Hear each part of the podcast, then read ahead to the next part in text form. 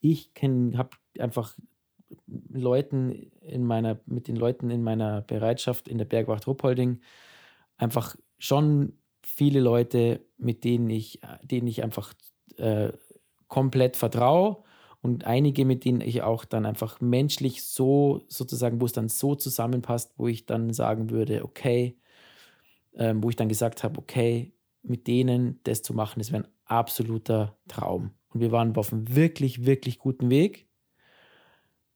Und wir haben uns so großartig zusammengefunden, nach meinem Empfinden. Und ich glaube, ich spreche auch für die anderen.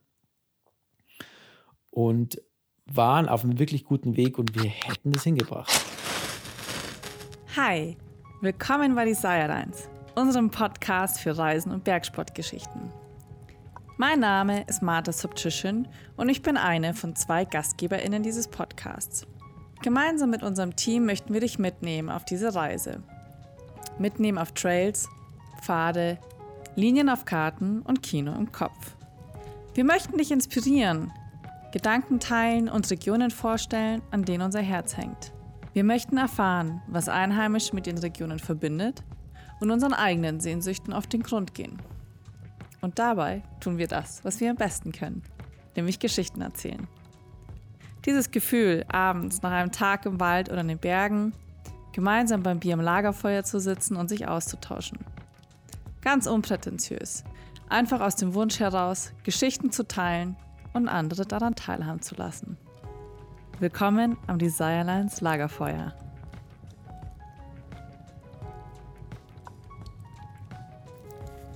Sebastian Nachbar lebt seine Passion für die Berge auf allen Ebenen seines Alltags. Aufgewachsen im Allgäu hat er schon früh seine Leidenschaft für die Bergwelt entdeckt. 2008 hospitierte der studierte Journalist beim Bayerischen Rundfunk und blieb. Als Reporter, Autor und Redakteur bei Puls, später bei den Bergsteigern. Neben seiner Arbeit ist der leidenschaftliche Bergsteiger ehrenamtlich als Einsatzleiter bei der Bergwacht Ruhpolding unterwegs und setzt sich auch als Hobbyalpinist sehr ambitionierte alpine Ziele. Aber auch bei Sebastian ist der Weg manchmal das Ziel. Seit unserem ersten richtigen Gespräch in den für mich heiligen Hallen des BRs bin ich fasziniert von seiner Sicht auf den Alpinismus, die Tiefe seiner Betrachtungsweise und die Berggeschichten, die er erzählt. Wir sprechen über Seilschaften und Kameradschaft am Berg, das Medium Podcast und den Massentourismus im Alpenraum. Absolut zustimmen muss ich ihm bei seinem Mantra. Das Beste passiert draußen. Willkommen am Designer ins Lagerfeuer, Sebastian Nachbar.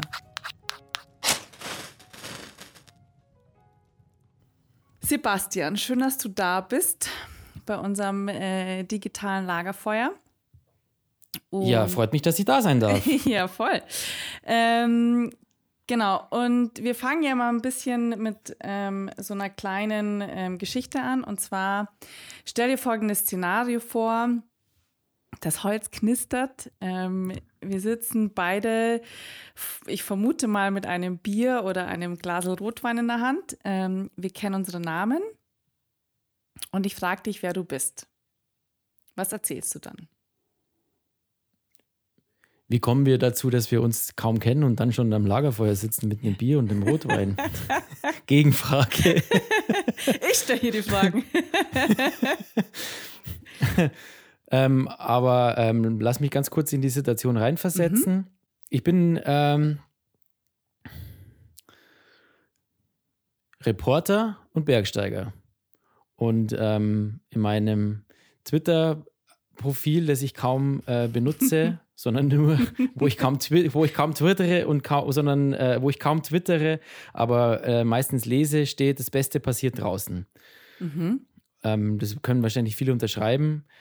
Ich gehe, ich bin Reporter und Bergsteiger, würde ich sagen, und ähm, frage mich von Berufswegen her, was machen die Menschen mit den Bergen und was machen die Berge mit den Menschen?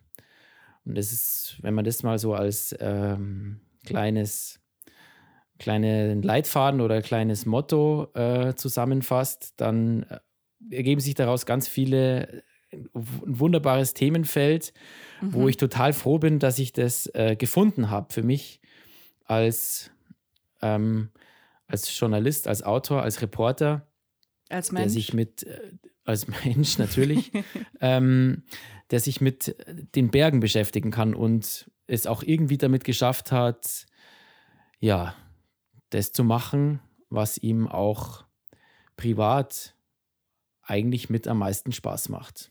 mhm. Ja, das ist schön. Finde ich gut. Genau. Ähm, das ist jetzt mein, ja, mein berufliches Profil, Mhm. wenn man so will. Jetzt ist dann die Frage, okay, was ist sonst noch so? Ja, gut, ich habe ähm, eine wunderbare Family. Ich habe zwei Kinder. Ich ähm, habe eine tolle Frau. Ich wohne in den Bergen. Ich habe das wunderbare Privileg, in den Bergen wohnen zu dürfen. Mhm. und nehme dafür auch zwischendurch oder sehr häufig, ähm, vor, zumindest vor der Corona-Zeit, ähm, Pendelzeit in Kauf im Zug, aber habe das bisher noch keine einzige Sekunde bereut. Mhm. Ja, hört sich gut an. Ähm, Pendelzeit, äh, das heißt, du pendelst ja regelmäßig ähm, nach München rein zum BR, zum Bayerischen Rundfunk. Äh, das ist ja auch der Ort, an dem du und ich uns ähm, letztes Jahr kennengelernt haben. Und zwar, ich So lang schon wieder her. ja, ja, das ist schon wieder. Ich habe ich hab lustigerweise, ähm, als ich äh, mich auf unseren Podcast vorbereitet habe, ja auch so ein bisschen ähm, auch noch so alte Sachen rausgekramt oder halt Sachen aus dem letzten Jahr. So lange ist ja noch gar nicht her. Und äh, muss dann auch schon wieder mit Erschrecken feststellen, dass wir uns ja eigentlich auch schon wieder ähm, über ein halbes Jahr kennen und eigentlich auch schon ein paar Mal getroffen haben und echt ziemlich lustige Zeiten hatten. Ähm, Genau, ja, und kennengelernt haben wir uns ja eigentlich ähm, bei einem Projekt für den Bayerischen Rundfunk. Ähm, äh, genau, wo wir ein neues Format entwickeln durften. Und ähm, ich weiß auch noch ganz genau, äh, wie ich dich kennengelernt habe. Ähm, natürlich, klar, man stalkt natürlich vor jedem Projekt und schaut sich die Leute in dem E-Mail-Verteiler oder im Projektverteiler an. Und ähm, dann ist ah ja, okay, das ist dann der Sebastian Nachbar. Mhm, ich kannte dich ja schon so ein bisschen vom, vom Rucksackradio und so. Und ich weiß auch noch genau, wie ich mich an dem Tag gefühlt habe, weil ich da in diesen Projektraum kam und mir so ein bisschen vorkam wie so ein ähm, Student bei so einem Pro-Seminar, wo du mal wieder in einen Kurs reinkommst und niemanden kennst. Und dann kam dann so der, der blonde Typ irgendwie Head-to-Toe in Patagonia gekleidet. Ähm, mit seinen Las Potiva Zugstiegsschuhen und bist dann auch erstmal mit einem großartigen, herzlichen Grüß Gott allerseits in die Runde. Und ähm, ja, da hattest du dann eigentlich, äh, hattest du eigentlich meine Sympathiepunkte. Hatte ich schon verloren, wolltest du sagen. nein. normalerweise, normalerweise geht es ganz schnell, nein, aber da muss ich sagen, das fand ich total, ähm, ja, das hat mir wahnsinnig imponiert, also imponiert, so dieses so, da kommt einer rein, der scheißt sich nichts, der grüßt alle und ist gut gelaunt und ähm, genau, und das war so meine erste, erste Begegnung mit dir. Genau. Dabei war ich auch aufgeregt, Echt? Weil ähm, ja, ihr wart ja die, also man muss dazu sagen, äh, man muss dazu sagen, es war ein Projekt, ähm, äh, wo wir ähm, für ein BR auch einen neuen Podcast entwickeln und da wird es in der nächsten Zeit was geben. Also wir werden es jetzt in der nächsten Zeit an den Start bringen Mhm. und alle, die sich dafür interessieren, fürs Thema Podcast und vor allem zum Thema Berge-Podcast, die werden das äh, auch mitkriegen. Da verrate ich ja nicht zu viel, aber wir wollten ja deinen Input haben. Du warst ja diejenige, die eigentlich um uns ähm, ja bereichern ähm, sollte und bereichern durfte mit ihrem äh, Input und mit ihrem Lebensentwurf Und mit noch den ihrem anderen allen Mädels mit allem mit, mit, ja natürlich ja. mit dem ganzen Thema. Also Von daher Okay. war ich aufgeregt auch und habe mich total gefreut, dass, Lustig. wir, dass das äh, geklappt hat und dass ihr da wart. Und Okay. Nee, deswegen, ähm, da muss ich sagen, das fand ich cool. Ähm, hat auch, glaube ich, der ganzen äh, Pro-Seminar-Situation ähm, gleich etwas Leichtes gegeben, was ich sehr, sehr schön fand. Und ähm, genau, und so war unsere erste Begegnung. Und ähm, genau, und den Sprint hattest du ja damals äh, mit deiner Frau Kathi geleitet. Und ähm, die auch im BR arbeitet. die ja auch im BR arbeitet, genau. Und ich wollte jetzt eigentlich mal wissen, ähm, das ist ja nicht euer erstes äh, Podcast-Projekt gewesen. Also ihr habt es ja schon öfters gemacht. Ähm, wie, ist, wie kommt man denn dazu, sich für so ein für so ein Medium zu entscheiden und das dann auch bei so einem Riesenhaus wie beim BR da voranzutreiben? Ja, die Antwort ist relativ einfach, weil die Leute, ähm, weil Podcast immer wichtiger wird. Vor allem bei ähm, Menschen, die jetzt nicht, sagen wir mal, traditionell mit dem Medium Radio vertraut sind. Also nicht, dass, nicht, dass das Radio äh, jetzt nicht mehr wichtig wäre und relevant wäre für eine jüngere Zielgruppe, aber mhm. was wir ja schon sehen, ist, dass ähm, Podcast in den letzten Jahren einfach immer wichtiger geworden ist und dass äh, mittlerweile, ich glaube, äh, fast der Hälfte, fast die Hälfte der Leute, korrigier mich, ähm, unter, äh, unter 40 zwischendurch Podcast hören. Ja, ja, auf jeden Fall. Das sagt ja schon, das sagt ja schon was. Und ähm, wir als öffentlich-rechtliches Haus oder beziehungsweise ich als, als, ähm, als Reporter, als Journalist, ähm, der für, für den Hörfunk arbeitet, ähm, da kommst du natürlich irgendwann mal nicht mehr dran vorbei. Weil ähm, du willst ja deine Themen, es gibt ja ein riesiges Themenfeld, äh, allein jetzt mal schon mal, also wenn es das Themenfeld, wenn es Berge anbelangt, mhm. du willst ja deine Themen und du willst ja deine äh, Inhalte auch an ähm, neue ähm, Hörer und Hörerinnen bringen. Und ähm, es macht halt unglaublich viel Spaß, da neue ähm, Wege zu entwickeln, Dinge zu erzählen. Mhm eine neue Logik äh, zu entdecken.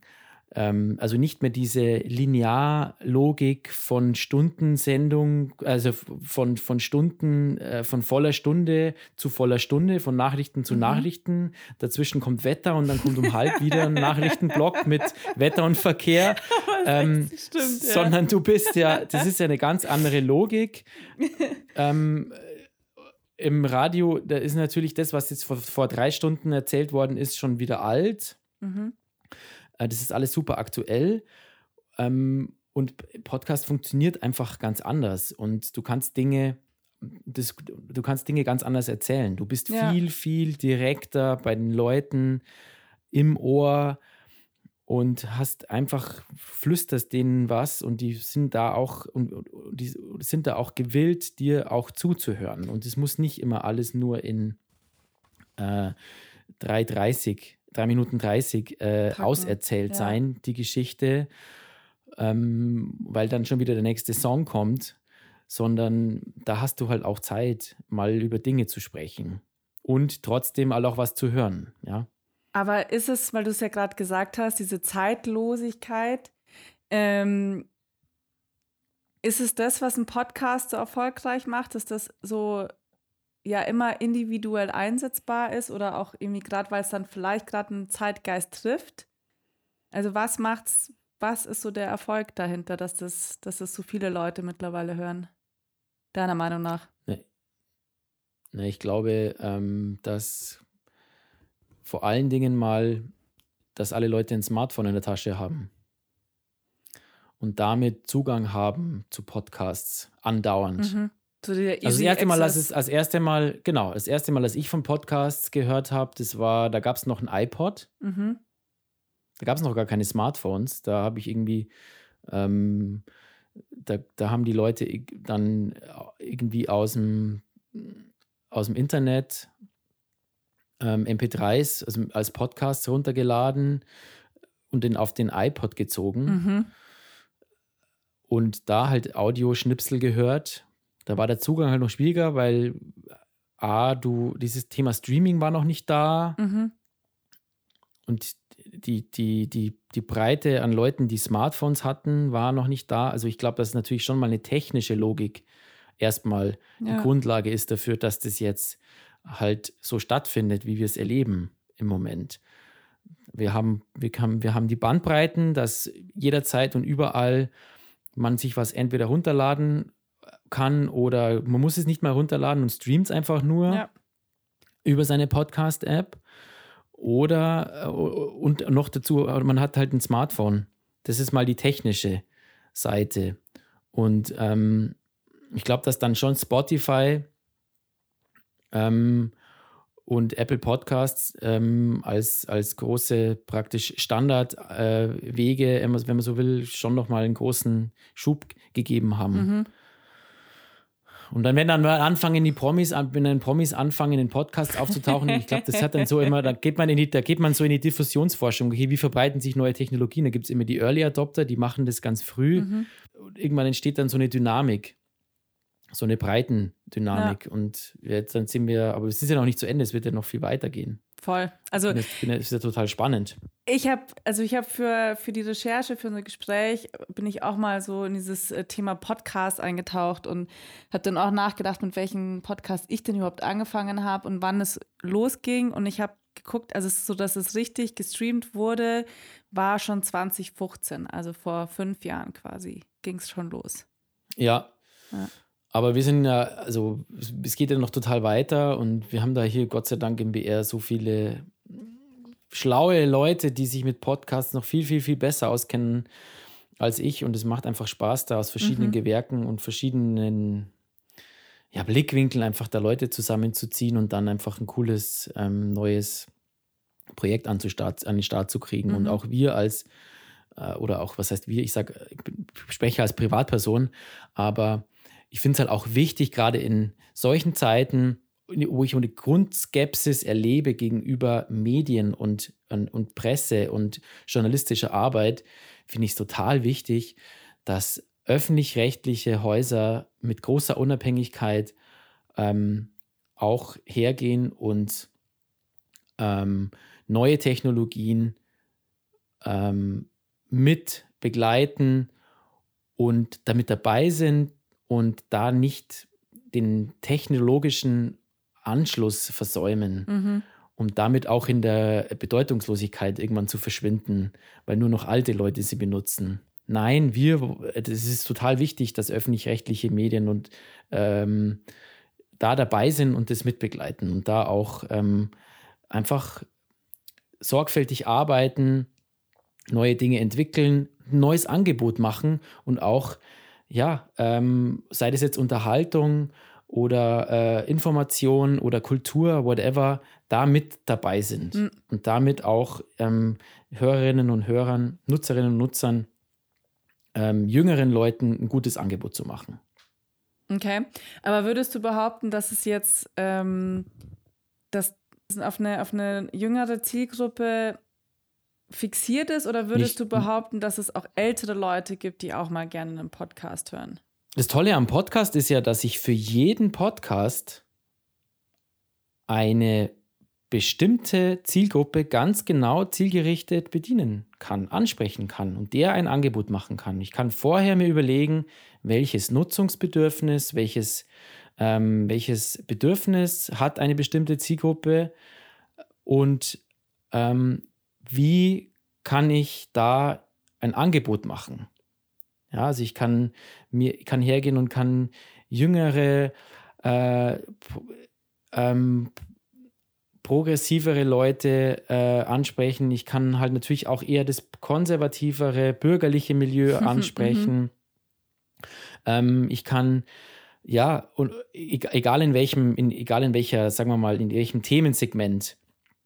Und das Schöne ist, dass ich das bei Podcasts so zielgerichtet machen kann. Zielgerichtet, viel, viel zielgerichteter als bei, als jetzt beim Radio, wo ich halt breit sende. Mhm, für die Masse einfach. Und, und für die Masse ähm, ein Angebot mache und irgendwie versuchen muss, halt dann Querschnitt mhm. ähm, zu generieren. Das kann ich beim Podcast ganz zielgerichtet machen. Macht es. Und das ist eigentlich das Spannende. Und deswegen siehst du ja auch, wenn man, wenn man einen Podcast sucht, was ist für ein Nerd Podcasts ja. gibt. Ja, also für ganz kleine, spezielle Zielgruppen, für ganz Fa Fangruppierungen, die sich in einem ganz bestimmten Themenbereich für irgendwas interessieren.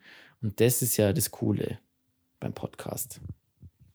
Würdest du behaupten, dass die Qualität dann auch eine andere ist beim Podcast? Weil man so auf sich auf so eine Zielgruppe fixieren kann? Ne, der Tiefgang könnte ein anderer sein, oder? Wenn ich mein Thema habe, wo ich weiß, okay, da hören mir jetzt Leute zu, ähm, die interessieren sich für, weiß ich nicht, Schmetterlinge. Mit denen kann ich einen Podcast anbieten. Ähm, wo ich einfach stundenlang äh, über Schmetterlinge äh, spreche. Okay, wie kam ja, das kann ich in einem breiten eigentlich, aber okay. Ich habe gerade rausgeguckt beim Fenster, es ist total hell und ähm, und guck raus und dann habe ich halt schnell im Garten praktisch hier im Grünen irgendwas gesucht. So, okay. ja. ähm, dann kam ich jetzt auf Schmetterlinge. Okay, wir können auch über das Thema Berge gut. reden. Nein, ich finde, nein, ganz tauer. Ähm, Bitte bleib bei den Schmetterlingen. Dann, ähm, ja, das ist halt, das heißt ein Kletter-Podcast, wenn man guckt. So, es gibt Reisepodcasts, ähm, die sich, ähm, ja, wo man sich nur mit ähm, nur speziell äh, von mir aus Frauen anspricht, zum Beispiel, die ähm, auf, alleine unterwegs sein wollen. Ja, mhm. und die kriegen genau zielgerichtet dann ähm, Infos oder Input und Geschichten, die für sie relevant sind. Okay. Also ich habe in dem Bereich, wo ich dann äh, ähm, Angebot mache, natürlich die Chance, ganz tief einzusteigen in die, in die Thematiken. Hm. Ähm, du hast ja dann Handwerk als Reporter und ähm, Journalist ähm, auf der Journalistenschule ähm, gelernt, an der Deutschen Journalistenschule in München. Ähm, hast du denn da auch deine Passion für das Podcasting schon entdeckt? oder für den digitalen mm. Bereich ähm, des Journalismus oder kam das erst später?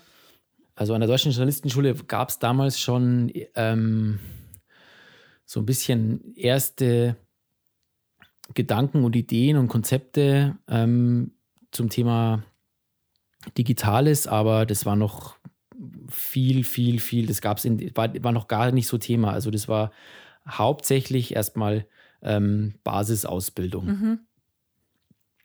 Da gab es, ähm, das war einfach mal praktisch dieses ganz klassische journalistische Handwerk, für das ich auch unglaublich dankbar bin.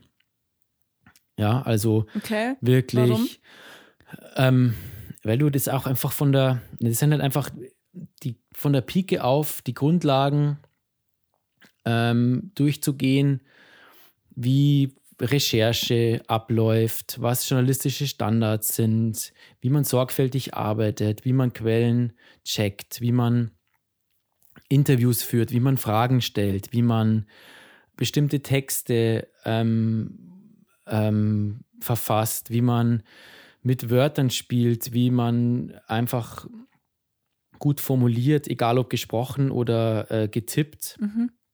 wie man ähm, wie man mit Leuten spricht, wie man so, also das ist alles, dieses ganze, dieses ganze, diese ganze Basis, die ähm, möchte ich auf keinen Fall missen, weil die brauche brauch ich einfach äh, überall. Egal, ob das jetzt ein Radiobeitrag ist oder jetzt so ein neues Format wie ein Podcast oder ob das einfach eine ähm, eine, ähm, ja, ich mache ja auch noch außerhalb, ich bin ja frei, freischaffend und selbstständig. Ich mache ja auch außerhalb des Bayerischen Rundfunks noch ähm, Beiträge, äh, Printsachen, Reisegeschichten, ja, das äh, Themen ähm, aus dem, aus dem ähm, Alpenraum.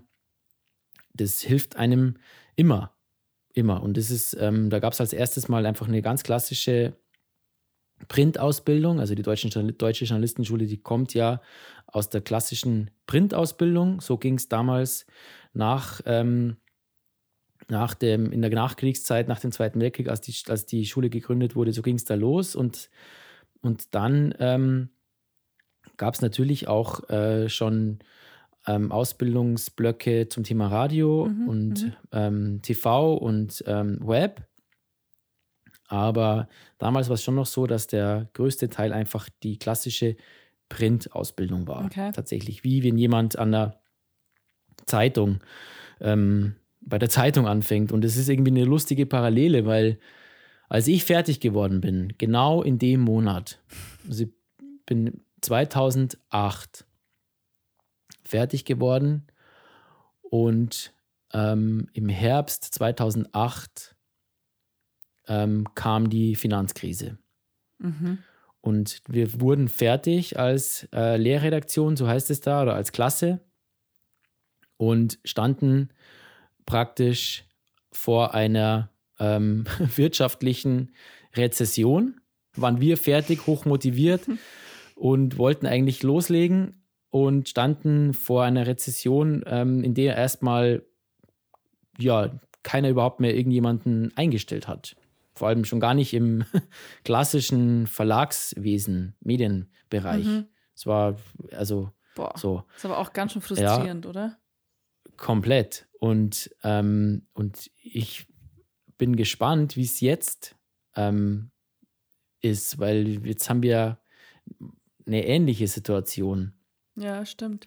Mit Corona, dass einfach jetzt ähm, eine Wirtschaftskrise daherkommt und ähm, die sich natürlich auch auf den ganzen, äh, auf das ganze Berufsfeld Medien und Journalismus und sowas auswirken wird. Also da werden jetzt wieder einfach die Verlage, die Unternehmen ähm, gezwungen sein, bestimmte Dinge anders zu machen und äh, aufs Geld zu schauen und da wird es einfach, ja, sich wieder alles ändern und genauso war es damals auch. Also ich ging an die Schule und dachte mir, okay, ähm, das ist ja cool. Danach wirst du irgendwo Redakteur bei irgendeinem Verlag und steigst da erstmal irgendwo bei einer Zeitung ein. Natürlich schon online, klar, aber äh, auch, aber ähm, ja, erstmal so Beruf, Berufsziel, so, okay, Zeitungsredakteur.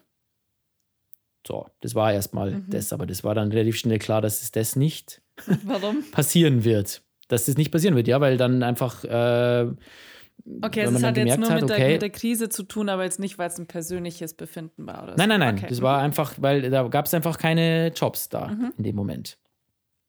Genau.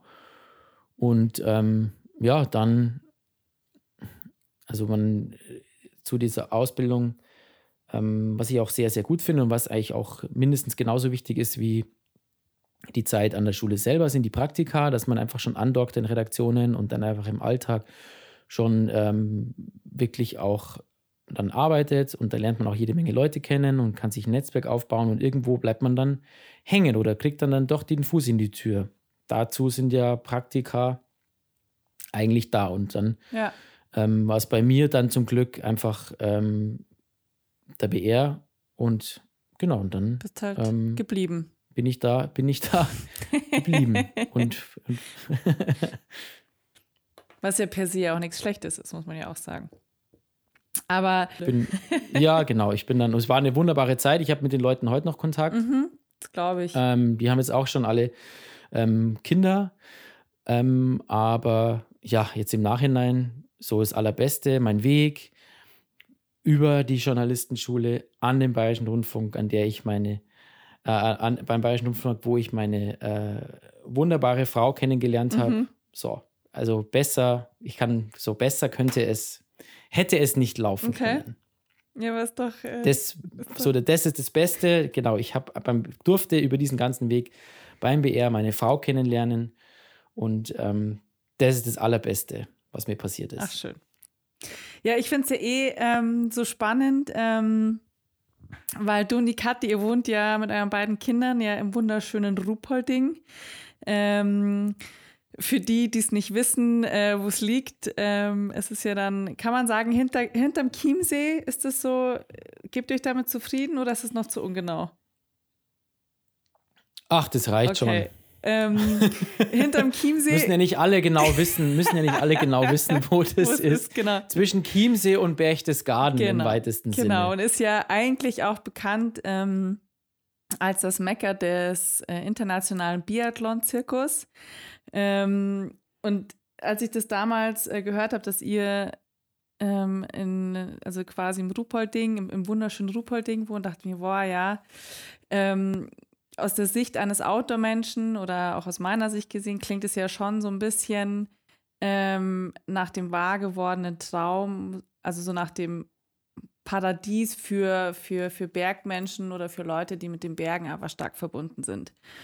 Ähm, wie kam es denn dazu? Also warum Ruhpolding? Die Antwort ist ganz einfach. Äh, meine Frau ist aus Ruppolding. Und, ähm, und ähm, wir sind dann, als ähm, unsere erste Tochter unterwegs war, war die Frage, wo gehen wir hin? Wo, ähm, wo äh, schlagen wir unser, unsere Zelte auf für länger Mhm. sozusagen? Das Biwak. ja. Ähm, wir brauchen einen Plan, äh, weil das ist nicht, also ich habe, die Katja hat damals in München gewohnt, Wo hast du so in der gewohnt? Poststudi poststudentischen WG. Ich an einer, ähm, in einer WG mit Freunden auf einem Bauernhof im Allgäu. ah, stimmt, da bist du ja auch eigentlich. ich bin schon während der, ich bin schon während der Journalistenschule in, ähm, gependelt, Mhm. habe schon nicht mehr in München gewohnt und war klar, dass ich dann äh, nicht mehr in München länger sein will und und ähm, dann haben wir hin und her überlegt, okay, wo gehen wir mit unseren Kindern hin? Wo gründen wir unsere Familie? Mhm. München war gleich mal erledigt. Ah, Gut, das ist jetzt aber schon ja, fast zehn Jahre her. Mhm. Ähm, da, seitdem hat sich der ganze, äh, praktisch ähm, die ganze Situation, die ganze Wohnsituation in München nochmal wahrscheinlich unglaublich verschärft, aber das war damals schon äh, ein großes Thema. Aber München schied total aus, aus allen Gründen, die du dir vorstellen kannst. Okay. Platztechnisch, kostentechnisch, ähm, ja, gefühlsmäßig, mit Kindern. So, das war, war erledigt. Und dann war die Frage, okay, gehen wir ins Allgäu zu mir. Und Oder meine Eltern haben beide damals, haben, haben, genau, haben be- beide Eltern haben damals, meine beiden Eltern haben damals noch gearbeitet. Mhm. Und ähm, Katis Mama hat gesagt, die, ähm, sie ähm, würde uns unterstützen mit dem Kind sozusagen, mit dem Baby, dass wir dann auch irgendwann, dass die Kathi dann auch irgendwann wieder ähm, den Wiedereinstieg schafft nach der Elternzeit und ähm, dass wir halt auch jemand haben, wo zwischendurch mal ein bisschen schauen kann. Mhm. Cool. Und ähm, das war einfach dann, ja, Schee. das war einfach dann, ja, das ist ja nicht mit Geld zu bezahlen, wenn du Ja, jemanden voll, hast, wo also ein Fall. Umfeld da ist und so weiter. Und ähm, ich muss schon sagen, wenn man, ich komme ja selber vom Dorf, aber wenn man überlegt, ähm, in ein, an einen neuen Platz zu gehen, wo man einfach komplett neu andockt, wo beide neu andocken, also wenn man jetzt als Paar hingeht, ähm, neu andocken und da dann wirklich Fuß zu fassen und, Mhm. ähm, und sich zu integrieren auf dem, ähm, auf dem Dorf, auch wenn es ein großer Touristenort ist. Ähm, Das stelle ich mir echt Da- schwierig vor. Also meine Eltern haben es gemacht und Das- ich stelle es mir echt schon. schwierig vor. Echt? das geht schon, ähm, aber du musst schon was tun dafür. Also Ja. es ist nicht so, dass dann irgendwer einfach daherkommt. Kinder sind natürlich immer ein guter Anker, gell? da kommt man schon mal gut rein. Meine Wurzeln Ähm, im dass man Kindergarten erf- und Schule und so, gell? Beim Abholen und dann Sandkasten. ja, da tauscht man sich dann schon Mhm. aus und äh, WhatsApp-Chats aus der Hölle mit anderen Eltern. Oh, kann ich bitte einmal Gastleser sein? Oh, ich finde das so cool. ähm, ähm, aber ähm, man muss, also ich habe erlebt, ähm, dass es schon gut ist, dann sich irgendwo was zu suchen. Okay. ähm, irgendeine, irgendeine Integrationssache, ähm, sich irgendwo zu engagieren, irgendeine zivile, ähm, vereinsmäßige oder irgendeine Geschichte, wo man sich schon suchen, Ja, um da Platz zu finden. Und das ist total, total wichtig. Also wir sind nach Ruppolding gegangen, weil wir da eine Familie gründen wollten und ähm, das haben wir gemacht Mhm. und seitdem sind wir da und ich habe es keinen einzigen Tag bereut und ich bin Ach, jeden, schön. jeden, jeden einzelnen Tag dankbar, dass ich da sein kann. Och, Auch wenn es 120, 120 Kilometer Mhm. sind von München. wie lange Und geht ich habe meine, wie lange geht der Zug? ja. Der Zug geht, ähm, der Zug geht, also ich habe ich habe entweder eine Viertelstunde ähm, mit dem Auto zu einem, zu dem, zur Bahnstrecke München-Salzburg. Mhm. Also ähm, da steige ich da kurz hinter Taustein ein in den Zug und dann sind es eins- eine Stunde 15. Mhm. Okay. Aber heute ist es ja so, dass man mit dem Computer dabei hat und im Prinzip zu arbeiten anfängt, wenn man im Zug sitzt und den Computer aufklappt. Mhm. Okay. Das heißt, es ist nicht die Zeit ist nicht tote Zeit, die auf der Straße liegt, sondern es ist eigentlich schon ja. Arbeits Arbeitszeit Ja, das ist cool. tatsächlich. Und ich ähm, wir auch vor Corona haben nicht jeden Tag gependelt schon. Wir haben schon zu Hause ja.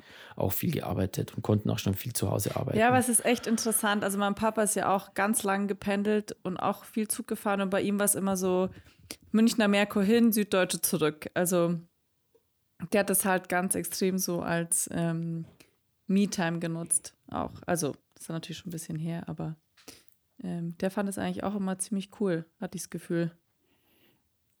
Ja, hey, keine Ahnung, wie das die Leute machen, die da jeden Tag mit dem Auto fahren. Ja. Du bist doch wahnsinnig. Also ich bin schon, muss, ich, mich nervt schon, wenn ich mal in Ausnahmefällen irgendwie mit dem Auto fahren muss, weil äh, ich irgendwo anders hin muss oder weil irgendwas zu transportieren mhm, ist oder whatever. Mhm. Ähm, das ist schon die Hölle. Also, und wenn das jemand eines einer jeden Tag machen muss, abgesehen davon, dass es ökologischer Wahnsinn ist. Total. Ja. Ähm, aber du, das ist auch, das ist auch Raubbau an einem selber, jeden Tag äh, zwei Stunden auf der Autobahn zu sein. Du bist doch wahnsinnig. Mhm. Ich check das nicht. Also, mhm. Also wie das Leute machen. Aber gut, viele müssen es machen, weil ja, ja. Die, die, Situationen so sind, wie sie sind. Ähm, und ähm, viele haben da auch ihre Nöte, ganz klar. Mhm. Aber ähm, ich bin froh, dass ich das ähm, nicht jeden Tag machen muss. Okay. Ähm, du hast vorhin gesagt, äh, dass ihr ja dann euer Nest in Ruhpolding gebaut habt und das ist ja eben, wie du auch gesagt hast, der Kathi ihr, ihr Heimatort oder ihre, ihr Zuhause. Wie war das dann für dich, als du nach Ruhpolding gezogen bist ähm, und da jetzt erstmal niemanden kanntest? Hast du dir irgendwas gesucht oder was hast du gemacht, um da ein bisschen Fuß zu fassen? Also gab es irgendwie ein neues Hobby gesucht oder keine Ahnung. Also Klettern und Bergsteigen. Mit den Eltern gegründet. Ja. das war noch äh, ähm, Klettern und Bergsteigen und Skifahren und so, das konnte ich ja schon alles. Ja. Also von daher war Klar. das eh schon mal äh, super. Ja. Für mich als ähm, einer, der gerne ähm, am Berg ist, war das eh, äh, eh total gut da zu sein. Mhm. Und erste Andockung war natürlich dann über ihre Leute. Und dann aber war mir klar, ich komme ja selber von einem ähm, wirklich kleinen ehemaligen äh, Bauerndorf, wo halt früher ganz viele Bauernhöfe waren, die jetzt leider alle, äh, die, von denen die, die leider die allermeisten halt nicht mehr, die allermeisten leider nicht mehr gibt. Ähm, okay, wow. Aber ein kleines, kleiner Ort mit irgendwie 800 Einwohnern oder so und wusste, mhm. wie gesagt, wenn du im Dorf ankommen willst, musst du dir was suchen. Und ähm, ich war noch nie der Fußballer und auch kein. Äh, ähm, ähm, Wie überrascht und meine mich Musik, das jetzt nicht? meine, meine musikalische Karriere ähm, war auch mit, glaube ich, 16 oder so zu Ende ähm, als ich das Klavier zum letzten Mal zugeklappt habe. Leider. Ähm, und dann bin ich einfach mal da zum Bereitschaftsabend von der Bergwacht gegangen. Mhm. Ich habe dann gewusst, okay, die treffen sich Freitagabends. Und da bin ich einfach mal hingegangen. Und habe einfach, einfach, mal gesagt, so. Servus. Einfach so. Und ähm, habe gesagt, Servus. Mhm. Ähm, und dann habe ich einfach mal mit den Leuten ein bisschen gequatscht und dann bin ich da wieder hin und ähm, dann waren dann andere Leute da. Dann bin ich da wieder hin und dann waren wieder andere Leute da und habe gemerkt, hey, die sind eigentlich alle, äh, die ich da kennengelernt habe, das passt eigentlich voll gut. Mhm. Das sind lauter, das ist eine coole Gruppe Mm, die natürlich erstmal prinzipiell immer dasselbe Hobby haben, ja, sich gerne irgendwie am Berg zu bewegen, egal wie. Und aber auch einen coolen Geist haben, einen liberalen, bunten, weltoffenen, neugierigen Geist haben und ähm, offen sind für neue Leute. Echt? Ist es so, und, dass die Bergwacht da so offen ist? Ich habe manchmal das Gefühl, das ist so, also, es hört sich jetzt auch vielleicht total oberflächlich an, aber ich habe Ähm, zum Beispiel auch zwei Spätzle, die sind auch bei der Bergwacht. Ähm, und sag lieber jetzt, sag, sag jetzt lieber nicht, welche Bereitschaft. ich sag nicht, ich wollte es gerade sagen, ich sag's nicht. Aber, ähm, und ich hatte mir das auch schon mal überlegt, das ist aber auch schon sehr lange her, ähm, beziehungsweise wollten die mich auch überreden und ähm, da hat sich immer ein bisschen so angefühlt wie so ein, naja, nicht ein exklusiver Club, aber schon so ein bisschen Ja, wir gehen richtig auf den Berg. Also was wir machen, ist schon so, das, so wird's gemacht, gell? Also das fand ich immer so ein bisschen schade, dass das so ein bisschen äh, mit so einem herabschauenden Blick, würde ich das mal behaupten. Also es ist ein bisschen, also es ist schon eine exklusivere Geschichte manchmal. So hast du es erlebt? So habe ich es ja, ich so kann hab es nicht, erlebt ich kann oder nehme ich es manchmal bestätigen. wahr. Also das ist auch nicht immer Ich kann so. es nicht bestätigen. Ich bin da frage ich. warm und herzlich und total offen aufgenommen Mhm. worden. Ähm, und sozusagen die Zugangsbeschränkung, die natürliche, wenn man so will, ist halt dann, liegt halt dann in den ähm, technischen und, und, und, und, und alpinen Voraussetzungen, die halt in der Ausbildung gefordert werden, Mhm. die halt standardisiert sind. Also es ist halt praktisch um, du musst halt dann irgendwann eine Ausbildung, die Ausbildung machen und dann gibt es halt ähm, Eignungstests und, ähm, und Prüfungen und die muss man halt machen. Und darin besteht mehr oder weniger die, äh, die, ja, das Nadelöhr, durch das man durch muss. Aber nicht, so habe ich nicht erlebt, Okay. in einer, in einem Outgroup-Bewusstsein, das irgendwie ähm, Leute ausschließt.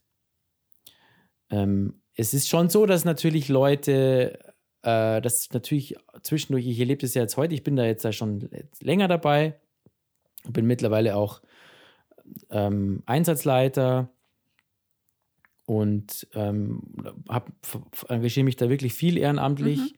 Und es ist immer noch so, dass natürlich, Gott sei Dank, also in unserer Bereitschaft ist es, ist es Gott sei Dank so, dass immer wieder Leute kommen und sich interessieren dafür und gucken, was da so passiert und wie das. Aber dann gibt es natürlich auch, es kommen auch nicht immer alle wieder. Ja, die werden aber nicht vergrault, sondern denken sie, okay, ja, irgendwie Passt halt nicht. passt nicht Ja. oder bei mir, bei mir, weil das ist ja überall so. Entweder habe ich gerade, weiß ich nicht, irgendeine Ausbildung vor, vor mir oder ein Studium vor mir oder ich gehe jetzt woanders hin oder meine Interessen entwickeln sich woanders hin, whatever. Mhm. Ähm, aber ich kann nicht sagen, dass ich da irgendwie, mh, sagen wir mal, vor einer, vor einer Barriere stand, irgendwie vor einer kameradschaftlichen, mentalen Barriere. Ja. Nein, kann ich nicht sagen. Ja, Überhaupt nicht. umso schöner. Also Und ich bin auch froh, dass wir eigentlich das auch weiterhin in unserer Bereitschaft so praktizieren, dass wir erstmal ähm, alle willkommen heißen und uns alle erstmal ähm, offen und freundlich empfangen. mhm. Dann natürlich schon schauen, okay, wie schaut es da aus? Passt es? Äh, irgendwie kann man da mit der Ausbildung anfangen und so.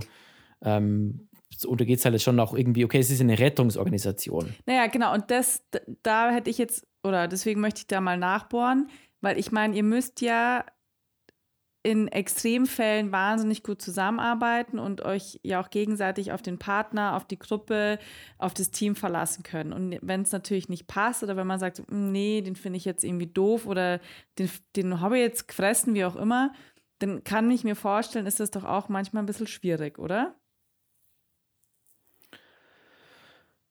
Ähm, Oder wir, ist man dann professionell ich- genug und ich- sagt, nee, das kann man ausblenden? ich kann kenne keine, keine Gruppe an Leuten, das kann ich sagen, ähm, auf die ich mich einfach im Ernstfall so hunderttausendprozentig Okay. verlassen kann, wie die Leute ähm, jetzt in meiner Bergwachbereitschaft. Ja, also wenn hier, und es passiert ja oft, dass wir irgendwie bei, bei Nacht, Regen und Schnee sonst wo unterwegs sind, ähm, da ist es einfach, oder dass man irgendwo dann, keine Ahnung, irgendwo am Seil abfährt, wo oben jemand, das, das oben jemand bedient oder wie auch immer. Da muss man sich schon ähm, hundertprozentig aufeinander verlassen können. Und das können wir auch. Okay. Dass natürlich ähm, man auch, das liegt auch, obliegt dann auch in der den, den einsatztaktischen Überlegungen von Einsatzleitern und Bereitschaftsleitung etc., dass man natürlich eine Gruppe so zusammenstellt, ähm, wo, ähm, klar ist, okay, wo man weiß, man kennt sich ja, ich brauche jetzt die Kompetenz und die Kompetenz und die Kompetenz, die habe ich jetzt da mit dem und dem und dem und gleichzeitig kommen die auch noch super miteinander aus und haben schon viel zusammengearbeitet und so weiter mhm. und sind auch sonst vielleicht privat viel beim Gaxeln unterwegs oder wie auch immer. Klar, okay. sowas wird schon auch überlegt. Ähm, dass da diskutiert wird und dass da, äh, das dass da auch gestritten wird, ist ja wohl klar. Ja. Also das brauche ich ja nicht zu erwähnen. ähm, ähm, aber ich würde, ich habe, aber ich habe noch keine Situation erlebt, wo das im Einsatz äh, irgendwie Thema gewesen wäre. Okay, fair enough. Finde oder gut, hinderli ja. hinderlich oder ja, nein. Kann ich nicht sagen. Ja. Nein, ist super. Finde ich. Darf auch nicht sein. Also, das ist eine, es ist eine Rettungsorganisation. Natürlich gibt es viele ehrenamtliche Rettungsorganisationen. Also, die ganze Feuerwehr ist ja im Prinzip ehrenamtlich und bei der Bergwache ist es auch nichts anderes. Und ähm, das läuft natürlich nochmal anders ab als in einer, ähm, als jetzt von mir aus beim, weiß ich nicht, war ich nie, aber so stelle ich es mir vor, beim Militär von mir aus. Mhm äh, dass es da nochmal anders ab, abläuft. Da wird befohlen und ausgeführt. Das ist natürlich bei einer ehrenamtlichen Rettungsorganisation nicht so, sondern da versucht man es eher mit Miteinander. Und das finde ich aber auch gut.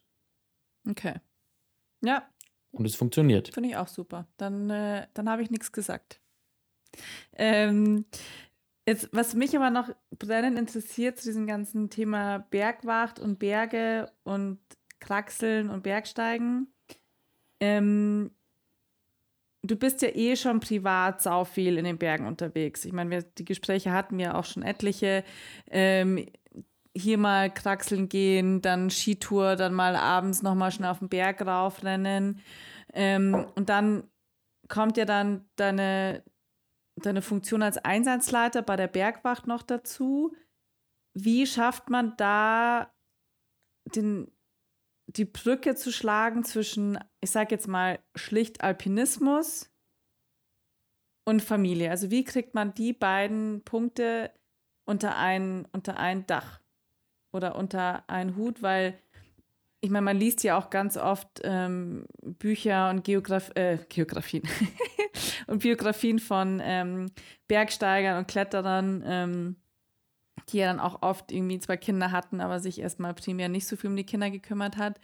Ähm, wie schafft es jetzt der Sebastian Nachbar, dass er die zwei Welten unter einen Hut kriegt? Also, erstmal bin ich natürlich kein Profibergsteiger und dementsprechend ähm, ist mein Pensum halt natürlich nicht annähernd so hoch wie das von einem Profi-Bergsteiger oder Profi-Bergsteiger. Ja, gut, aber trotzdem, du hast. Am Berg, ja, meine Stunden am Berg. Ähm, du hast ja trotzdem deinen Einsatz und deine, du musst ja, ist ja auch noch mal was. Ja, genau. Also mein ähm, oder unser, äh, mein Weg und unser Weg da ist eigentlich ähm, einfach die Tatsache, dass wir hier am Berg wohnen das erlaubt vieles, weil hier ist eine, dauert halt einfach eine Bergtour nicht den ganzen Tag, sondern drei Stunden. Mhm. Ich bin halt in drei Stunden im Alltag, ja, einfach in drei Stunden wieder da. Und es ist egal, ob ich jetzt äh, im Winter auf dem Ski unterwegs bin, ähm, hier irgendwie ähm, irgendwelche Trails entweder laufe oder fahre im Sommer oder irgendwo in einem Klettergarten bin.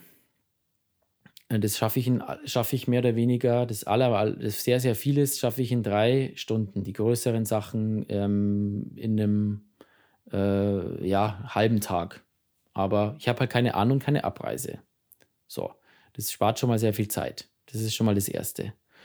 Dann ähm, ist es natürlich so, dass ähm, wenn ich auch, so wie äh, vor allem jetzt natürlich in der Corona-Zeit, aber auch schon vorher zu Hause arbeite, auch keine ähm, Anreise habe, jetzt äh, weit jeden Tag nach München, sondern ich bin mhm. tageweise in München, da bin ich natürlich dann lang, da geht es natürlich nicht, aber ich bin dann auch mal tageweise hier und arbeite hier, dann äh, habe ich natürlich auch Zeit, morgens oder abends schnell auf den Berg zu gehen. Und ähm, das ist dann auch nichts anderes wie jemand, der halt ins Büro, ins Büro fährt und äh, ja, also und dann vielleicht noch irgendwie danach noch ins Fitnessstudio geht. Oder so. Ja, ein cooles Fitnessstudio.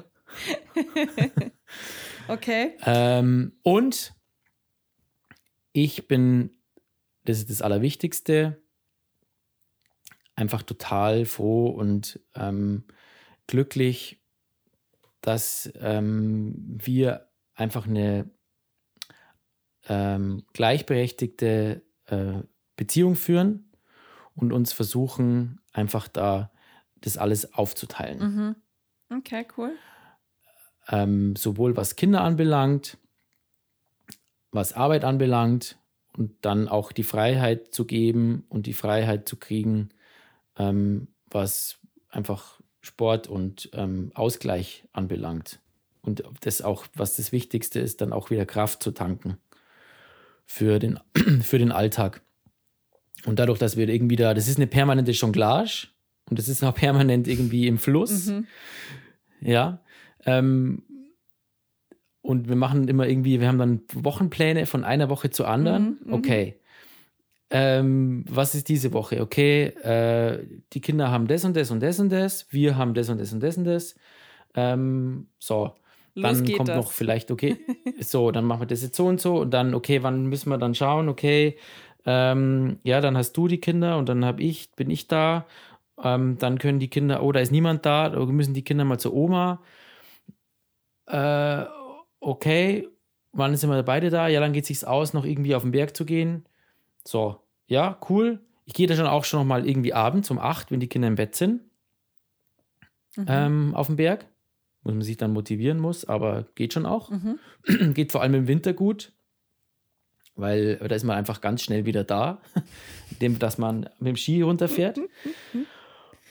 Mhm. Und dann kommt halt noch irgendwie sowas dazu, wie jetzt die mit der Bergwacht. Das sind dann auch nochmal, da habe ich auch so Wochendienste. Wie schaut das aus? Von, von Freitag bis Freitag. Okay. Da bin ich Einsatzleiter und da bin ich wirklich, dann muss ich die ganze Woche da sein. Da arbeite ich nur von zu Hause, das ist aber planbar, das ist alle mhm. zehn Wochen bei uns in der Regel.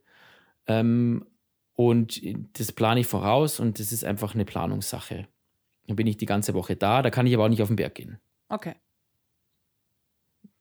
Ja, und wenn ich mal irgendwie eine zwei, zwei Stunden äh, laufen gehen will, dann, dann muss ich das irgendwie wegtauschen ähm, mit irgendjemand anders und sagen, okay, kannst du mal schnell zwei Stunden für mich übernehmen? Ich muss, oder ich habe einen Termin und muss doch irgendwie mhm. woanders hin und ein Interview machen oder irgend sowas oder nach München, dann muss ich mir jemanden suchen, der dann für mich einspringt. Okay.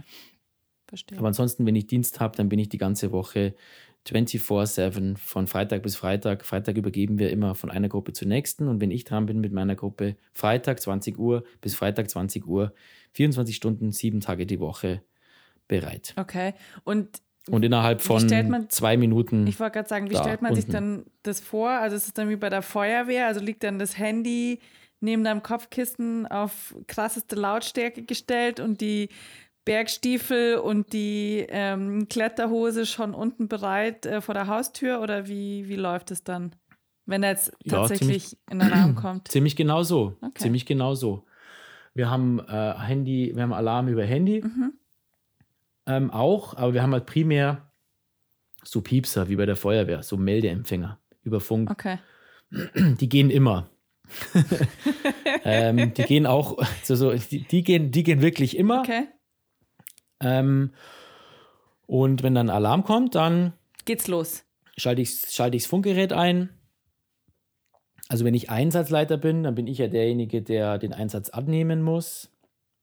Und ähm, der Einsatz wird ja von der, von der Leitstelle ausgelöst. Mhm. Also das ist, sind die Leute, die, bei der, die da sitzen, wenn du die 112 wählst. Mhm. Und den ganzen kompletten Rettungsdienst ähm, praktisch schaukeln und koordinieren.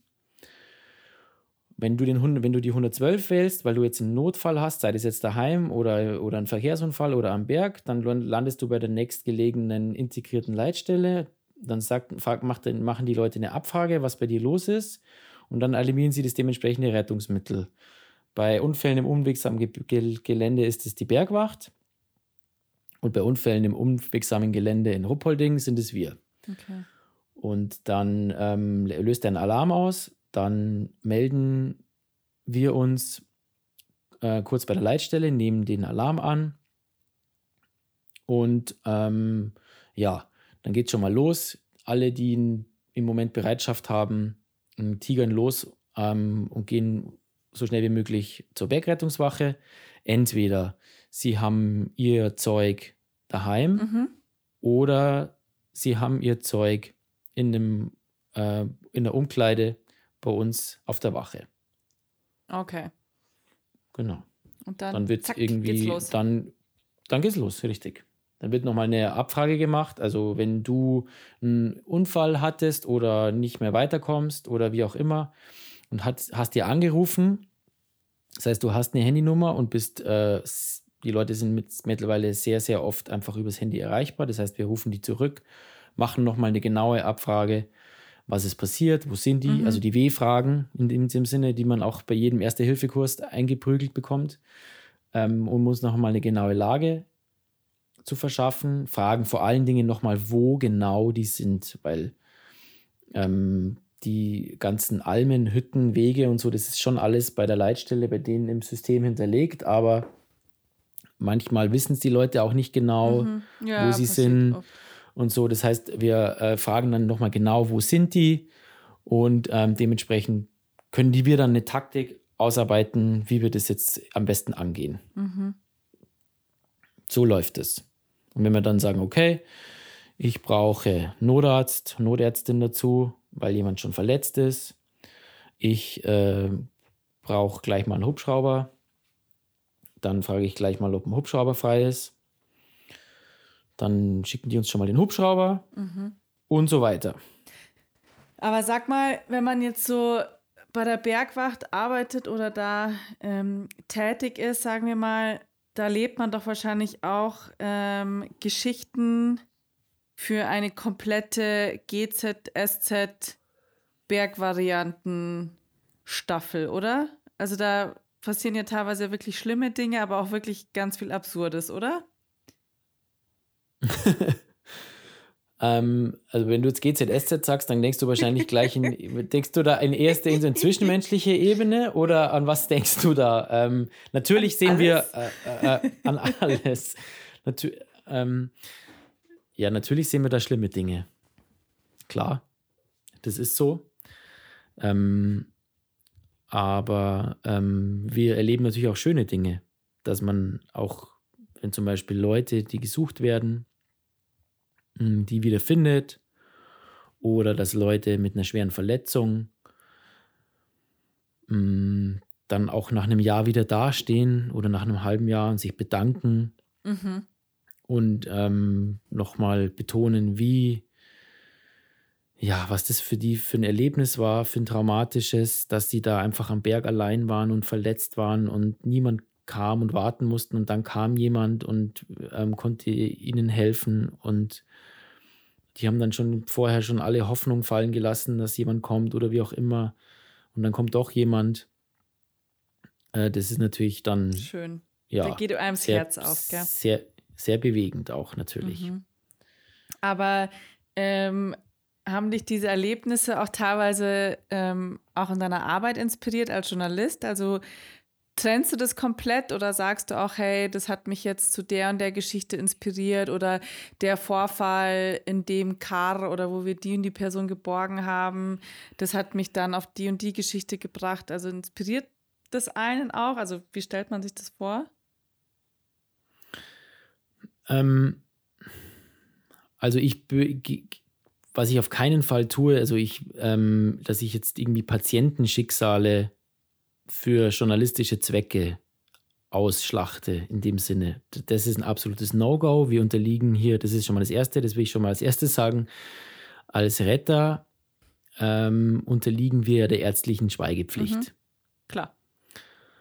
Und wir dürfen natürlich weder ähm, Patientendaten, also Patientendaten sind in dem Sinn in der Arbeit als Bergretter, als Bergretterin heilig Dementsprechend findet da auch eine ganz klare Trennung statt zwischen ehrenamtlicher Tätigkeit und meiner hauptberuflichen Arbeit als, ähm, als Berichterstatter. Was aber natürlich schon ähm, passiert ist, dass ich natürlich Entwicklungen sehe, ja, ähm, seien es jetzt ähm, Entwicklungen beim Bergsteigen, Entwicklungen, was jetzt zahlenmäßige äh, Besucherandrang etc. und sowas anbelangt. Ähm, das, da gibt es natürlich dann schon, ähm, da arbeitet man an einem Themenfeld und, ähm, und da findet natürlich schon auch eine gegenseitige ähm, ein gegenseitiges Storytelling statt. Ja, und eine Symbiose mhm. auch statt. Mhm. Also auch in andere Richtung eigentlich noch viel mehr, dass ich natürlich als Typ, der sich mit ähm, Kommunikation und äh, Medien und so Zeug aus, äh, auskennt, hier bei uns in der Bereitschaft natürlich der Typ bin, der verantwortlich ist für alles, was mit Presse und Öffentlichkeit anbelangt. Mhm. Das ist, ist, ja auch klar. der jetzt irgendwie die Facebook-Seite macht, äh, der zwischendurch mal was bei Insta postet, der Pressemitteilungen schreibt, wenn größerer Echt? Einsatz war. Einen eigenen Instagram-Account. Der schaut das. Cool. Ja, ich, ich suche bei mir in der Bereitschaft Leute, die, ähm, die also ich habe hier, wir haben eine ganze Gruppe an neuen, an, an jüngeren Anwärterinnen und Anwärtern. Ähm, und sobald die jetzt da mal ähm, ein bisschen weiter sind mhm. und die Eignungstests mhm. hinter sich haben, dann kriegen, dann kriegen die das, ähm, weil ich das nicht schaffe einfach ja. die ganze Zeit. Es ist, liegt halt so ein bisschen brach. Also ich habe eine, wir haben halt eine Facebook-Präsenz aufgebaut und und haben da auch eine ganz gute Reichweite. Und ähm, jetzt geht es halt auch darum, dann bei Insta weiterzumachen, mhm. weil gerade einfach ich merke, dass Instagram einfach ein Kanal ist, um neue potenzielle Mitglieder Ach, zu werden. Okay. Also nicht nur, ja, nicht also nur wenn wir, zum Nachwuchs, nein, nein, ich will da gar nicht so, ich will das gar nicht als, ähm, das ist gar nicht so sehr, also jeder Öffentlichkeitskanal hat irgendwie sein Ziel so und wenn ich irgendwie einen großen Einsatz hatte, dann schick, verschicke ich natürlich an meinen Presseverteiler eine Pressemitteilung mhm. ähm, und, ähm, und mache dann ähm, mit einem bestimmten mit einem bestimmten Vorgehen und mit einem bestimmten System ähm, auch eine Facebook-Veröffentlichung, wenn es ist. Nicht immer, aber oft. Ähm, und, und wenn ich dann an Instagram denke, dann kommt mir natürlich, ist es dann schon so, dass wir äh, da dadurch auch neue Leute ähm, an uns holen, an uns, auf uns aufmerksam machen. Mhm, okay. Ja, das ist schon, ist schon ein Thema. Und wir müssen das ja immer wieder, das müssen wir, da muss der die ganze Zeit dran sein. Klar. Ja, weil nicht, nicht alle bleiben da. Ähm, weil selbst wenn die dann fertig sind, gehen die zum Teil ins, zum Studium oder ins Ausland oder sonst wohin. Mhm. Nicht alle kommen zurück ist es auch, ist auch total legitim. ist auch klar. Das heißt, du musst aber die ganze Zeit ähm, fürs Ehrenamt kämpfen. Ähm, ja, kämpfen, Gott sei Dank. Andere müssen kämpfen, andere Bereitschaften, mhm. aber wir müssen noch nicht kämpfen, Gott sei Dank. Aber da halt aktiv sein, präsent sein. Ja. Ähm, Und da ist natürlich Social Media eine gute Sache. Und da verbinde ich natürlich mein Know-how aus dem Beruf. Wollte ich gerade sagen, ähm, genau. So rum eigentlich eher, ähm, dass ich das, mein Know-how aus meinem Beruf ehrenamtlich einfließen lasse, was ja Standard ist. Also, weiß ich nicht. Guck dir äh, Sport, Fußball, äh, Musik, Trachtenvereine an und guck, wer da Kassier, Kassiererin ist. Das sind oft die Steuer- Berater, Steuerberaterinnen, Banker, Bankerinnen, irgendwie die mit Geld zu tun Klar. haben, Buchhalter, die machen die Kohle. Dann ist irgendwer ein Jurist dabei, der macht das Rechtliche ja, und so weiter. Und dann, ist, dann sind Lehrer, Lehrerinnen dabei, die machen irgendwie Beisitzer für Jugendthemen, whatever. Also bei den Munich Mountain also, Girls nichts anderes. Das ist, so, das ist überall in ehrenamtlichen Strukturen ja. leben davon, dass Leute äh, das Know-how aus ihrem Job da einfließen ja. lassen. Und so ist es eigentlich bei uns auch. Ja. Ja, was doch schön. Apropos Know-how ja, im Job. Was mir aufgefallen mhm. ist, ähm, dieses Jahr hat sich äh, in unserem Bekanntenkreis ähm, ein interessanter Trend festgesetzt und zwar ähm, konnte ich beobachten, wie jetzt so einige Journalisten, die im Outdoor-Bereich tätig sind, sich für ein bestimmtes Event angemeldet haben, namens äh, PDG, ähm, ausgesprochen Patrouille des Glaciers, ähm, wo, für welches du dich ja auch ebenfalls ähm, angemeldet hast.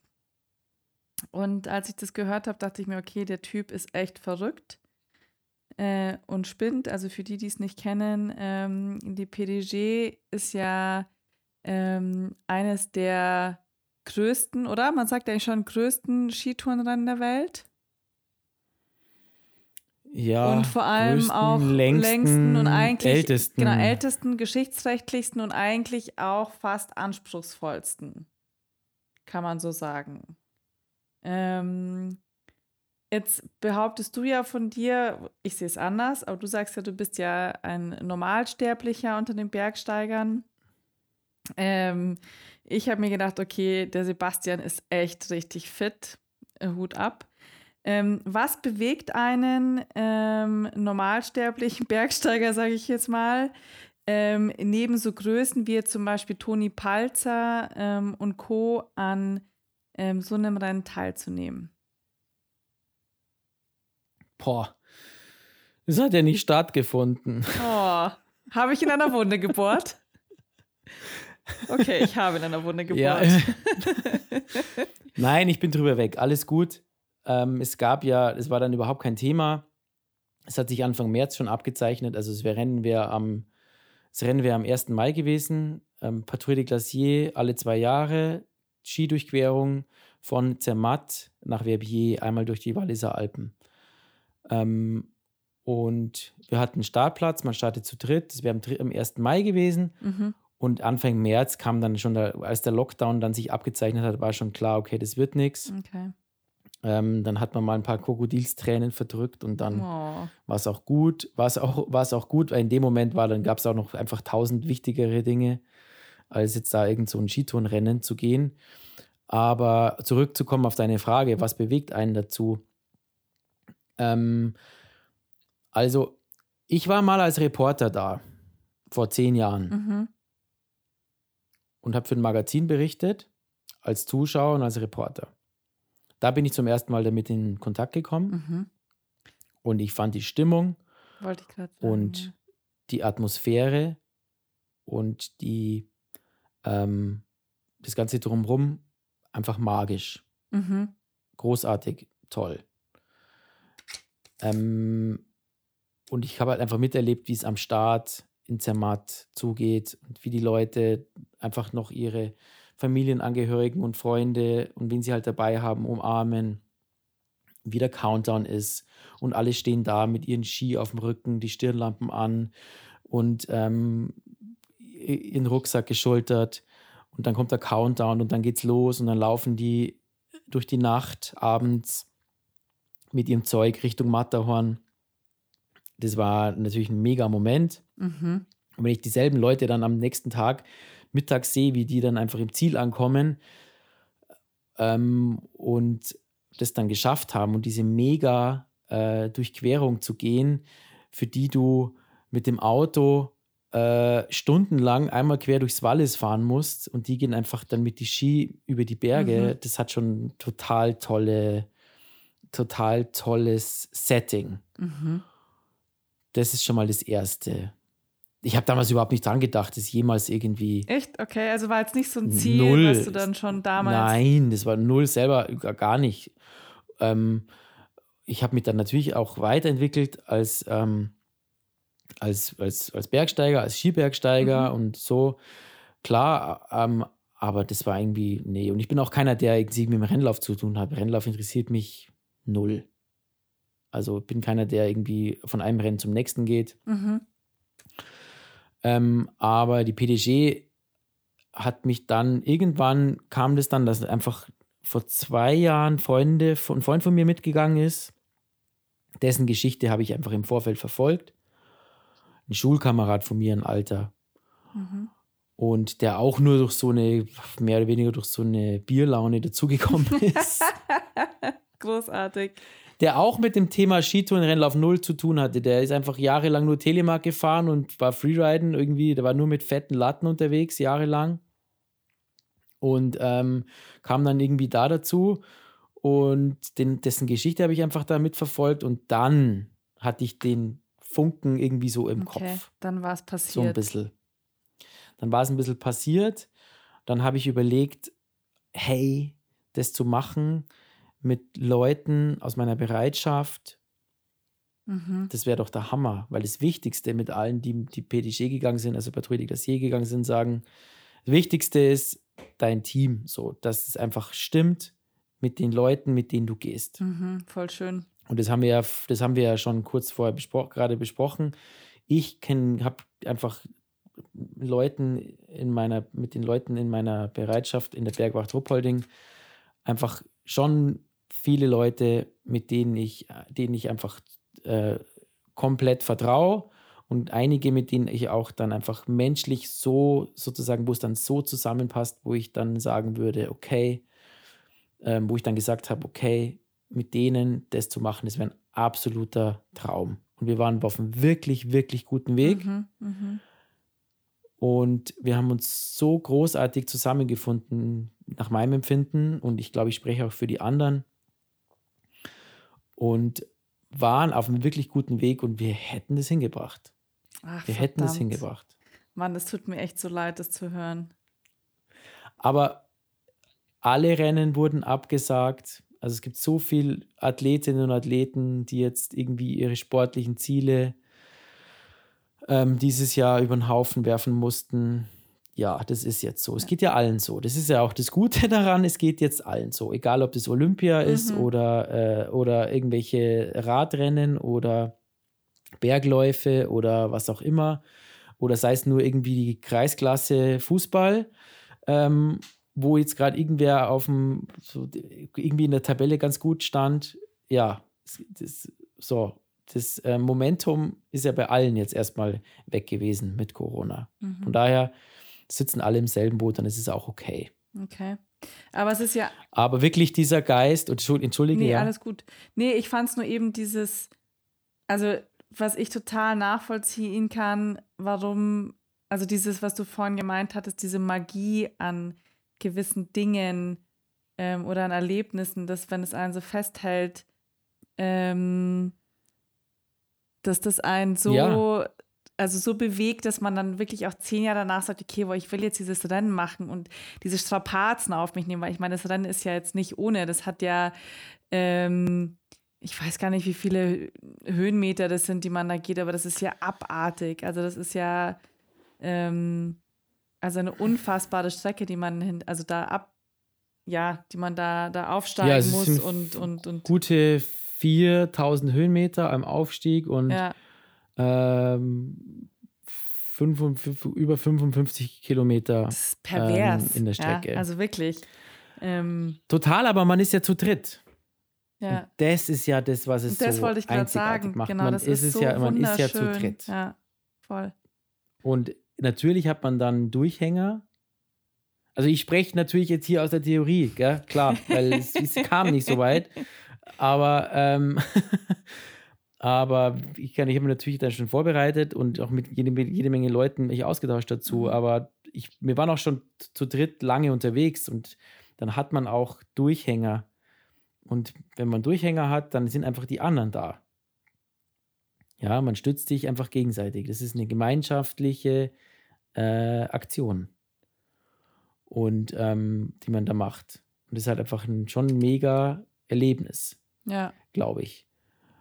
Abgesehen davon ähm, geht es auch wirklich jetzt, ging das jetzt auch wirklich nur, ähm, weil, wie du sagst, das ist natürlich strapaziös und anstrengend, aber das ging natürlich nur, weil ich eben hier bin und von und nicht irgendwo hin muss zum Trainieren, sondern ich kann hier vor zu Hause trainieren. Mhm. Konnte in den letzten, im letzten Winter das alles zu Hause machen ähm, mehr oder weniger. Und es war dann so, dass ich teilweise um halb, Uhr, halb acht Uhr hier aufgeschlagen bin abends ähm, und ähm, bei den Kindern war und dann, wenn die im Bett waren, ähm, dann nochmal zur Tür raus bin und trainiert habe. Ach, krass. Im Dunkeln. Okay.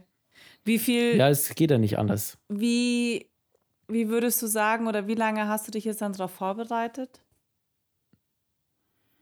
Ja, ein gutes Jahr. Okay. Ein gutes Jahr, kann man sagen. Also ich habe eigentlich in dem Winter davor, also im letzten Winter, also genau, jetzt ist 2020, also im Winter 18, 19 die Saison äh, praktisch. 18, 19 ähm, dann irgendwie mal drüber nachgedacht und dann Ausgangswinter mal so ein bisschen mit, also angefangen drüber nachzudenken, dann das als allererstes mal ähm, hier ähm, mit meiner Frau besprochen. Mhm. Das war das allererste. Und ähm, das hat auch ein bisschen gedauert. Und dann aber war es irgendwann, ähm, ähm, wie soll ich sagen, also es war okay, nein, es war so, ähm, ich, ähm, die Katja hat mich dann total unterstützt. Cool. Ja, und ohne das wäre es auch nicht gegangen. Mhm. Dann hätte ich es auch nicht gemacht.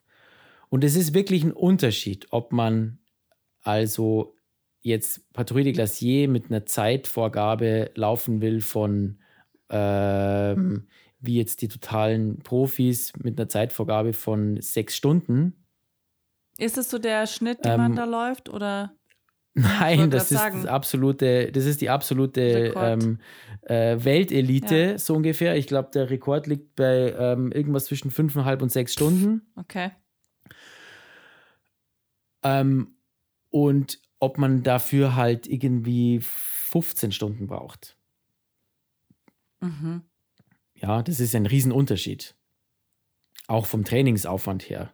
Also, weiß ich nicht. Äh, äh, die, die Italiener äh, wie äh, Michele Boscacci oder sowas, die trainieren wahrscheinlich, keine Ahnung, 1200 Stunden im Jahr Mhm. Mhm. und machen wahrscheinlich, ähm, keine Ahnung, irgendwas um die 300.000 Höhenmeter im Jahr. Und äh, bei mir sind es halt 300 Stunden im Jahr oder 250 Stunden und 100.000 Höhenmeter im Jahr, was auch sau viel ist. Sagen, also 100.000 Höhenmeter im Jahr ist schon echt viel. aber aber, äh, aber es ist immer die Frage der Perspektive. viel, viel und ist immer eine Frage der Perspektive. Viel hilft viel. Und 100.000 Höhenmeter kann man schon machen, Mhm. wenn man von daheim weglaufen kann. Mhm. Mhm. Ja, und mal schnell ähm, innerhalb von zwei Stunden daheim 1200 Höhenmeter machen kann. Auf kurzer Strecke mit großer Höhen und mit großem Höhenunterschied. Mhm. Und nicht extra eineinhalb Stunden fahren muss vorher und Ja, danach. stimmt. Es gibt Leute, die machen das auch, äh, wenn sie jeweils, wenn sie immer eine Stunde oder anderthalb Stunden nach Garmisch fahren müssen zum Trainieren. Puh. Ja, das ist lang. Das, das, das ist, äh, das, das muss ich, da muss ich sagen, da hätte ich dann, puh, hätte ich keinen Bock drauf. Wird es auch nicht gehen. Aber es ist passé, keine Ahnung, äh, ob das nochmal so weit kommt. Jobmäßig, gesundheitlich, finanziell. Äh, es hätte halt gerade gepasst. Okay. Es hätte halt gerade gepasst. Und äh, in der Lebenssituation, so, ich wäre nächstes Jahr 40, mh, das hätte eigentlich jetzt gerade gepasst. Und jetzt weiß ich nicht, ob es dann irgendwann, ob es dann nochmal passt, kann ich jetzt noch nicht sagen. Lass dich überraschen. Ja, werden wir sehen.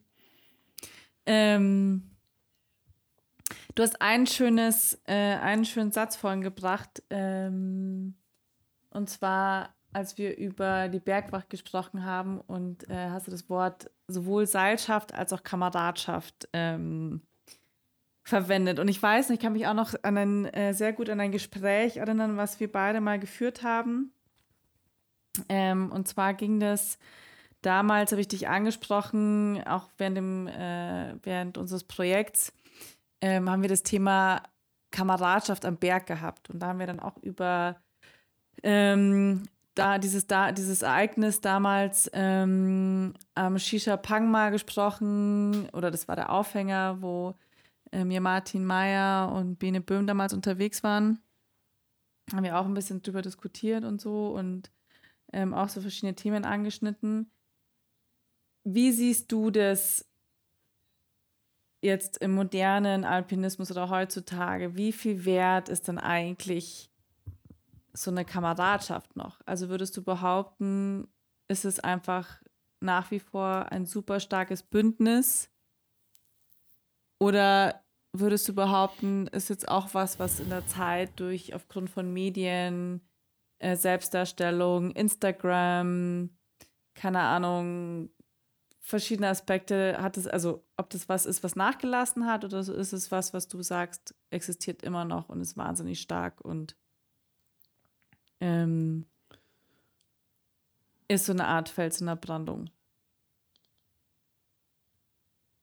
Ähm, ja, also ich, ich würde sagen, da, da, kann man erstmal nur, da müsste jetzt erstmal bei mir anfangen. Dann fang bei dir an. Ja, da muss, ähm, so, also wenn es darum geht, okay, Vertrauen, ähm, Projekte gemeinsam, Ziele gemeinsam verwirklichen und so und sich aufeinander verlassen können. Also ich ähm, bin, also ich schätze das sehr und ich erlebe das auch, ähm, dass, ähm, dass ich mich auf meine, äh, dass ich mich auf, auf Seilpartner oder auf ähm, Freunde ähm, am Berg einfach zu 100% verlassen kann. Und das ist ein schönes Gefühl. Gerade wenn es darum geht, ähm, sich gegenseitig einfach äh, zu unterstützen und auch sich gegenseitig zu sichern. Also geht es halt nicht, es ist ja nicht das ist ja kein Gaudi, sondern zum Teil, sondern da geht es ja auch wirklich darum, okay, äh, ja, fällt man oder fällt man nicht mhm. so. Mhm. Ja, das kennt ja jeder aus der Kletterhalle. Ja. Ähm, genau, also da geht es schon mal gar nicht. Muss man einfach sein Leben, wenn man so will, in die Hand von jemand anderem ja. legen. Von daher ähm, ein gewisses ähm, Grundmaß an Kameradschaftlichkeit oder an Vertrauen. Ohne das geht es ja schon mal gar nicht. Ob das jetzt, ähm, man könnte ja sagen, ich, ich, ich weiß es nicht, aber man könnte ja die, äh, die, die These aufstellen, dadurch, dass immer mehr Leute auf den Berg gehen und dieses Gefühl der, ähm, theoretisch praktisch dieses Gefühl der Kameradschaftlichkeit, beziehungsweise dieses Gefühl der, des, des gemeinsamen Teamarbeitens mhm, und des hundertprozentigen Vertrauens im Team, des Miteinanders äh, erleben, dass es vielleicht sogar gestärkt wird in der Gesellschaft. Mhm, mh. Ich weiß es nicht. Könnte man ja vermuten, ähm, wobei das natürlich das Thema Seilschaft ja hauptsächlich einfach, äh, einfach schon für den Klettersport spricht, ja, zutrifft, auf jeden Fall. oder? Wo man, ähm, wo man äh, einfach wirklich aneinander gebunden ist. Ja, überall, wo Seile im Spiel sind. Ja, wobei, ja. also ich kann es ja nur aus der, aus der Munich Mountain Girls also Community. Wenn man jetzt im Bilde genau, bleibt. Ich kann es jetzt zum Beispiel aus der Munich Mountain Girls Community sagen, ähm, dass da, glaube ich, also da gibt es halt diesen Begriff Bergfreundinnen tatsächlich. Und das ist mhm. vielleicht eine andere Form der Seilschaft. Ist halt Mhm. Würde vielleicht auch jemand aus dem klassischen Alpinismus oder aus einer älteren Generation, also ich hatte den Fall tatsächlich schon, dass mich, ähm, äh, dass mich ein jemand aus dem Bekanntenkreis, der auch schon älter ist, also auch männlich und älter, also Mitte, Ende 40, da auch tatsächlich sehr angegangen ähm, hat und auch gesagt hat, dass das ja auch keine, dass eine Bergfreundin keine richtige Kameradschaft sei oder keine Seilschaft sei. Sehe ich anders. Aber ich glaube, dass es da halt auch einfach heutzutage auch verschiedene Formen einfach auch gibt. Also es muss jetzt nicht nur der Klettersport sein. Also ich kann mir vorstellen, die Seilschaft an sich lässt sich auch auf andere Sportarten ummünzen. Einfach auf Teams oder keine Ahnung, ja. auf Radelgemeinschaften, wie auch immer. Wird ja auch aufs, äh, auf, auf andere äh, gesellschaftliche Bereiche äh, angewendet, der Begriff der Seilschaft. Also natürlich nicht mehr positiv behaftet, ja. wenn man jetzt zum Beispiel an die Politik denkt. Stimmt, ja, ja, da klingt es eher schon so ein bisschen das Thema des Vettern und Spitzelwirtschaft mit, mit ähm, ähm, da, dass man sich gegenseitig, weiß ich nicht, Jobs zuschustert oder, ähm, oder, oder sowas. Da gibt es ja diesen Begriff der Seilschaften, ja. weiß ich nicht, das ist dann bei den keine Ahnung, Freimaurern oder, oder whatever. jetzt wird's aber philosophisch. Äh, irgendwelche, Seilschaften gesponnen worden sind oder sowas, dass man sich einfach gegenseitig hilft Ja. und schaut, dass man sich gegenseitig mit nach, mit nach oben reißt. Ja, im gesellschaftlichen Mhm. Sinne. Stimmt, ja. Also da kommt ja diese, und die, genau, äh, das hat ja, hat ja schon einen, es hat ja schon eine Anwendung im, im, in anderen gesellschaftlichen Bereichen. Wieso soll das nicht auch, wie du sagst, in einem Netzwerk ähm, aus, aus Bergfreundinnen, ähm, die miteinander auf den Berg gehen, aber dann vielleicht auch mal sich anrufen, wenn es irgendwie in einem Projekt ein Problem haben. Ja. Was ja eigentlich auch wieder sehr positiv Also- ist. Also, Also klar, es kommt immer auf die Frage des Maßes an und auf die Frage der und auf die Frage der, äh, um, des Umgangs Mhm. damit, wofür man es, wofür man es benutzt. auf jeden Fall. Also was man, was, was man daraus macht. Gibt es den Begriff der Seilschaft im, im Alpinismus noch? Ja, ähm, ich meine, ich, ich gehe jetzt mal her, wer, wer sorgt für Schlagzeilen, äh, wenn es ums Berg, wenn es im Bergsport, ums Berg, um Bergsport geht? Ähm, erstmal natürlich meistens Männer irgendwie, oder? ähm, Willst du eine Antwort ja, von die mir jetzt irgendwelche neuen, irgendwelche neuen Erstbegehungen machen und so, die aber schon, ich will jetzt da gar nicht, gar nicht so sehr ähm, einsteigen, dass, also natürlich ist es, finde ich es wichtig, dass einfach da Frauen mehr stattfinden, klar, ähm, aber die Funktionalität sozusagen im, im, im Profi-Alpinismus, das sind ja schon dann irgendwie trotz allem halt irgendwelche Einzelplayer meistens.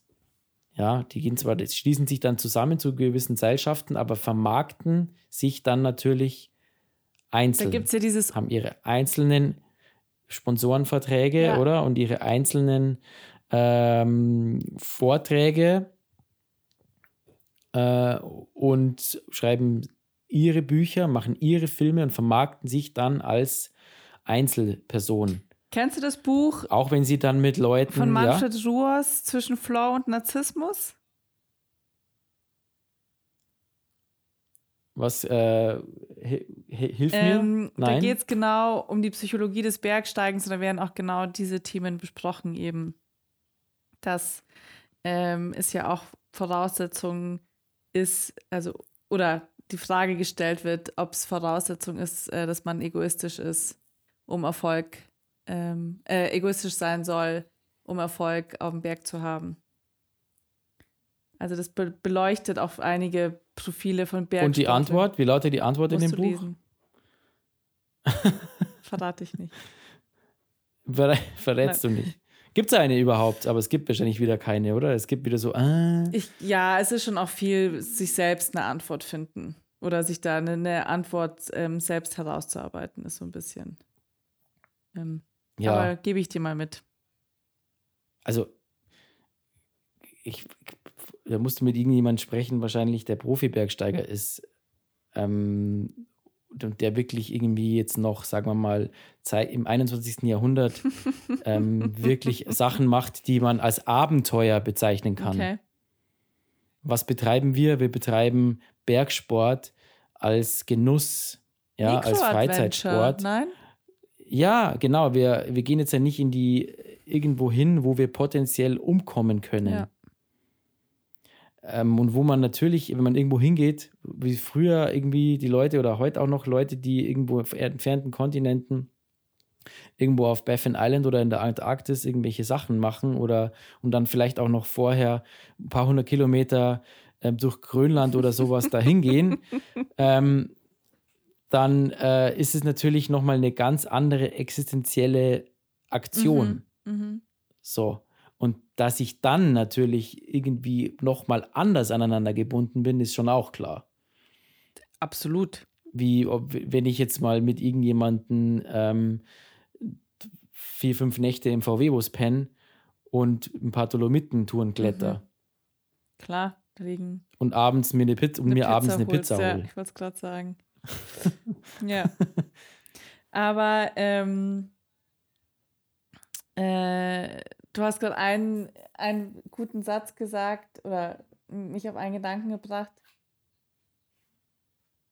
ich meine, durch diese ganzen Seilschaften oder auch diese Connections und Verbindungen, wir haben einfach so viel mehr Leute, die in die Berge gehen wie vor zehn Jahren. Also ich kann mich noch daran erinnern, ähm, als ich mal den Sommer auf der Hütte äh, gearbeitet habe, äh, in Karwendel, hat dann auch der, der Hüttenwirt dann irgendwann zu mir gesagt, so, boah, Dirndl, es sind einfach zehnmal mehr Leid auf dem Berg wie vor zehn Jahren. Und mir dachte, ja, okay, stimmt. Recht hat er.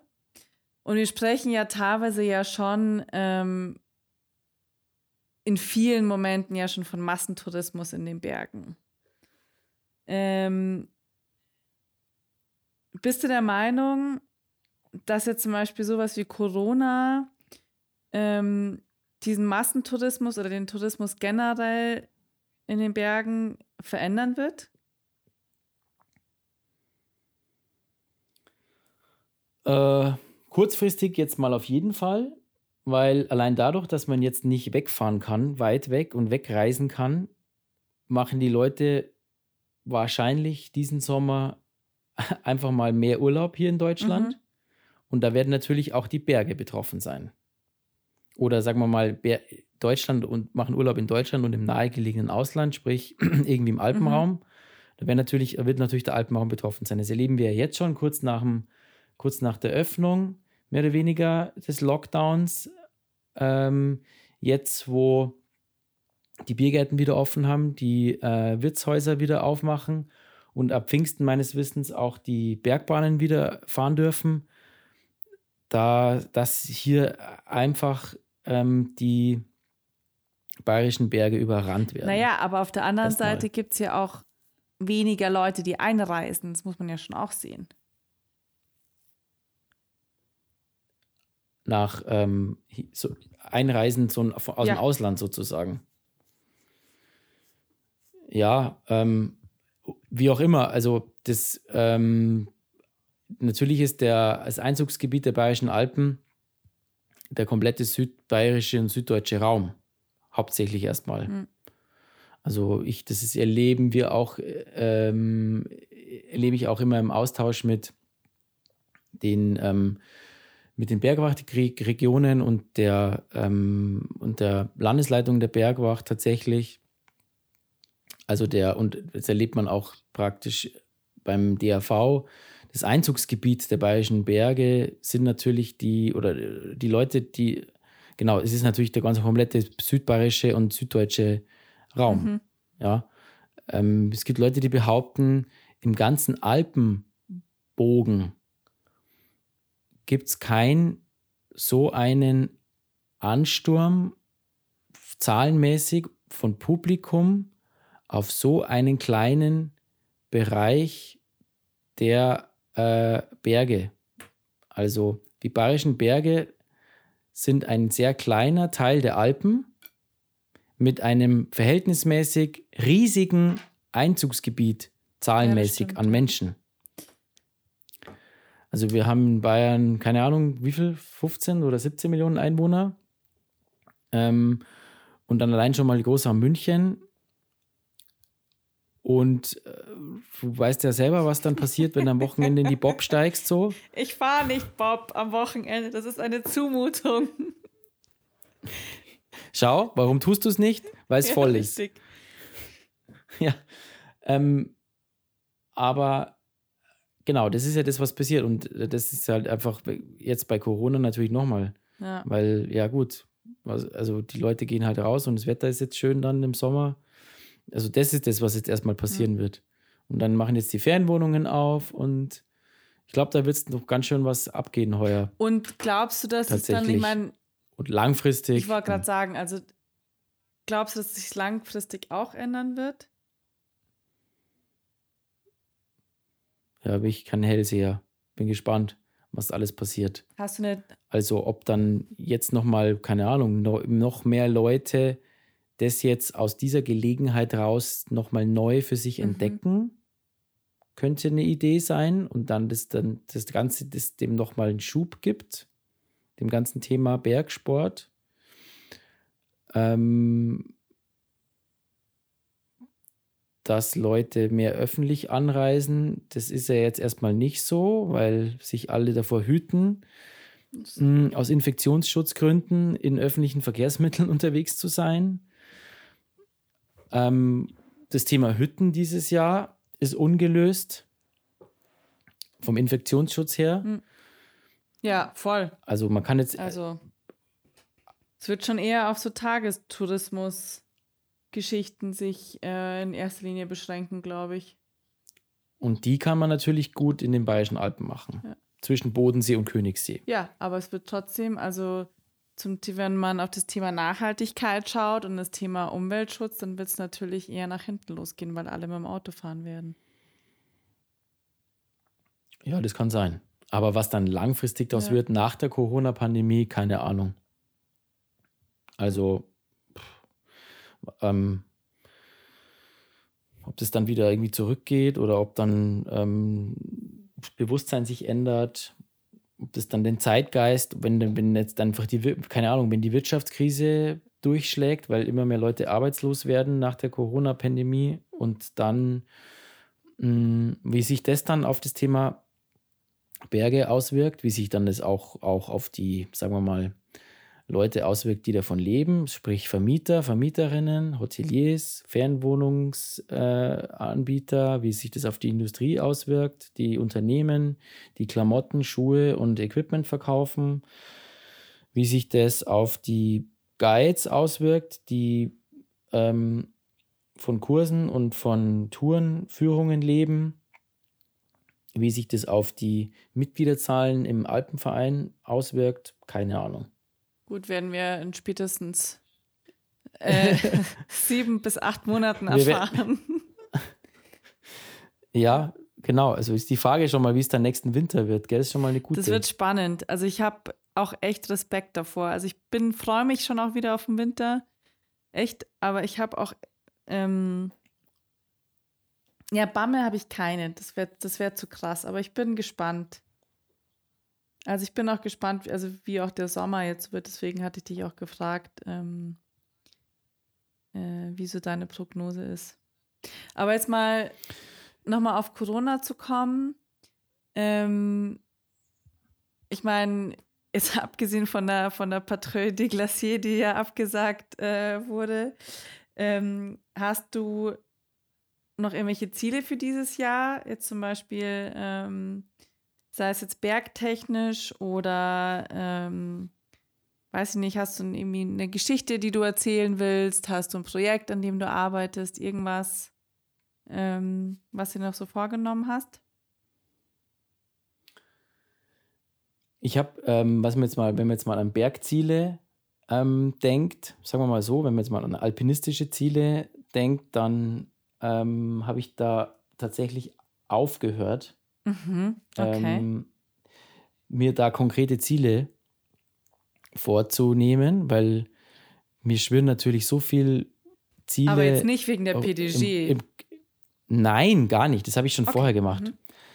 Ähm, PDG ist eine Ausnahme. Das ist ja ein Volkslauf, so ja. Das ist ja ein, einfach ein Stück weit auch. Aber wenn ich jetzt privat, sagen wir mal, unterwegs bin oder unterwegs sein kann, Ausflüge machen darf zwischendurch, ähm, was natürlich jetzt nicht so wahnsinnig oft vorkommt, weil ich natürlich das meiste Zeit, Gott sei Dank, einfach alltäglich Bergtouren zu Hause machen kann. Hier bei mir mit, mit, mit, mit äh, entweder gar nicht Autofahren oder nur kurz Mhm. Autofahren. Aber ich mache mir keine großen mh, Ziele mehr, dass wir sagen, ich möchte dieses Jahr auf, weiß ich nicht, Kampenmann. äh, ich will heute, ich will dieses Jahr auf die Kampenmann. Ich war schon lange nicht mehr auf der Kampenmann. Das ist eine gute Idee eigentlich. Ähm, ist eigentlich immer schön. oder ich muss jetzt. Ich muss jetzt den Mont Blanc besteigen oder ja, den Großglockner, wie auch immer. Nein, äh, mache ich nicht mehr, weil es passiert dann manchmal einfach irgendwas Mhm. und ist geil. Ja, kann ich unterschreiben. So. Weißt schon, äh, keine Ahnung, Donnerstag, geiles Wetter, ähm, es sind, weiß ich nicht, arbeitstechnisch habe ich Zeit, ähm, es sind Ferien, die Kinder gehen zur Oma spontan oder wie auch immer. Äh, oder irgendjemand ruft an und sagt, hey und hey, wir machen das und das, willst du mit? Und dann solche Dinge, die passieren dann einfach. Und da sind schon die coolsten Sachen Mhm. dabei äh, entstanden. Ja, das weiß ich nicht. Mein Bruder, mit wem gehe ich ähm, nicht mehr oft, aber ähm, immer wieder. Und dann passieren einfach Dinge. Okay, wir telefonieren am Donnerstag. Hey, Wetter gut. Am, weiß ich nicht, übermorgen machen wir was. Zack. Kurz abgecheckt, ob es zeitlich klappt und ob das alles gerade passt. Ob es sich ausgeht, eben familiär, arbeitsmäßig, gesundheitlich und Wetter und Verhältnisse, dann passt halt einfach alles. Es sind zu viele Rädchen, die dann ineinander greifen müssen, wie ein Mhm. Uhrwerk. Also nicht nur die Rädchen am Berg mit Verhältnisse, Wetter, Technik etc., sondern auch die Verhältnisse im Leben von allen Beteiligten müssen ineinander greifen und sich verzahnen. Und manchmal verzahnen sie sich so cool, dass dann sowas, so ein cooler Ausflug möglich ist. Auch gar nicht, wenn man so lange darauf hinplant. Weil wenn man lange darauf D- hinplant, dann kann es sein, dass es dann doch ja, nicht Das habe klappt. ich auch gelernt. Weil ja. es halt gerade regnet oder Ja. schneit. Genau so. Oder weil jemand krank wird. Oder weil irgendein Projekt in der Arbeit nicht fertig wird. Oder was Ja. auch immer. Carpe diem ist das Von, Stichwort. da, von daher, und Ziele habe ich tausende äh, im Kopf. Über mir steht eine ganze Regal, steht ein ganzes Regal mit ähm, lauter Büchern drin Mhm. und äh, da sind jede Menge in Ziele und jede Menge Inspiration Ach, drin. schön. Hier steht, vor mir steht eine ganze, Ein ganzer Berg Äh, voll Büchern. eine große Kiste mit lauter Karten drin. Okay. Da brauche ich nur irgendeine rauszunehmen und schon habe ich Ach, Ziele. schön. Ähm, jetzt du, dann habe ich jetzt noch einen Gedanken oder eine Frage noch zum Schluss. Ähm, von äh, Outdoor-Mensch zu Outdoor-Mensch.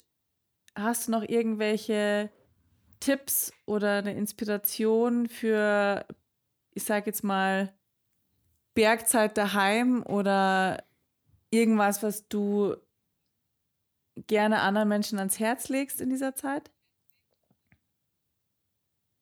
Jetzt, du sprichst jetzt von der Ja, Corona-Zeit. Richtig. Von der spreche ich. Das Coole ist, dass die, wir eigentlich jetzt mal durch den ersten Lockdown durch sind. Und das, ich hoffe am allermeisten, dass ähm, uns der zweite erspart bleibt. Ähm, dass keiner mehr kommt. Dass wir uns alle so verhalten zusammen, dass jetzt kein zweiter großer Ausbruch kommt. Sei es jetzt im Berufsleben, im Privatleben, dass wir einfach nach wie vor Abstand halten äh, und einfach da immer noch die Verantwortung nicht aus den Augen verlieren füreinander. Dass das nicht passiert, so lange, bis dann halt irgendwann Gott hoffentlich entweder ein Medikament oder ein Impfstoff da ist. Weil tatsächlich ist es doch so, und es ist eine totale Plattitüde, aber es stimmt, der Berg, der Berg rennt uns halt nicht Richtig. weg. Wir können jetzt wieder Dinge tun.